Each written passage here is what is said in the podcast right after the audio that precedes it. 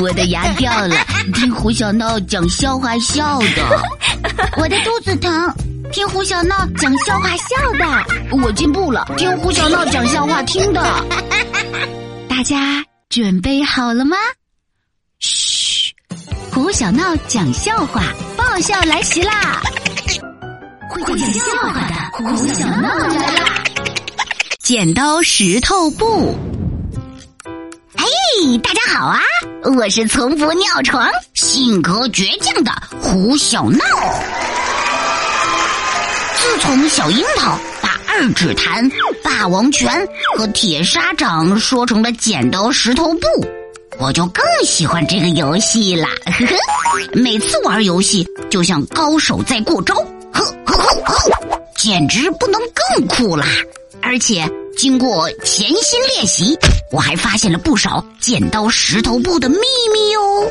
有时候玩剪刀石头布很容易就能赢，比如你可以和一只螃蟹玩，然后嘿嘿，你指出石头；再比如你可以和一只小鸭子玩，然后嘿嘿嘿，你指出剪刀。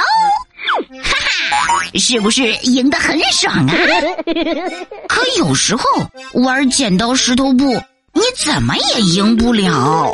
有一次，我摔坏了爸爸心爱的模型，爸爸罚我对着镜子玩剪刀石头布，只有赢了才能睡觉。结果，我玩了一个晚上，连一局都没赢过。哎呦我的妈！不是吹牛，我胡小闹玩剪刀石头布，绝对是高手中的高高手。嗯，但是呢，再厉害的大象也怕会钻鼻子的小老鼠。我这个高手啊，也怕一个人，谁呢？他就是我的表弟墩宝。上周末，我妈新发明了一款美食——臭豆腐夹心饼干。我和墩宝玩剪刀石头布。谁赢了，谁就可以最先品尝。来吧，我朝敦宝伸出右手，发起挑战。嗯，看我的金刚拳头！敦宝大喊一声，他伸出右手，三局两胜，我赢了。敦宝摸摸鼻子说：“表哥，要不咱们玩五局三胜的吧？”没问题呀。我是好哥哥，自然要让着傻弟弟。哼哼，看我的金刚拳头！墩宝再次大喊一声，伸出了右手，五局三胜。咦，我赢啦！嘿，墩宝抓抓脑袋说：“那要不然咱们来玩九局四胜的吧？”一直到苍蝇把夹心饼干吃成了饼干渣，我们的比赛还没结束呢。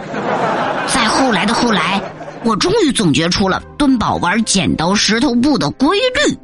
墩宝他每次出招都只会，呃，出石头。所以呀，想要赢他，比吃饭还简单呐。呵。看我的金刚拳头！墩宝出拳，我出布。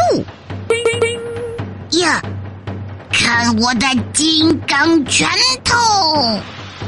墩宝出拳，我再出布。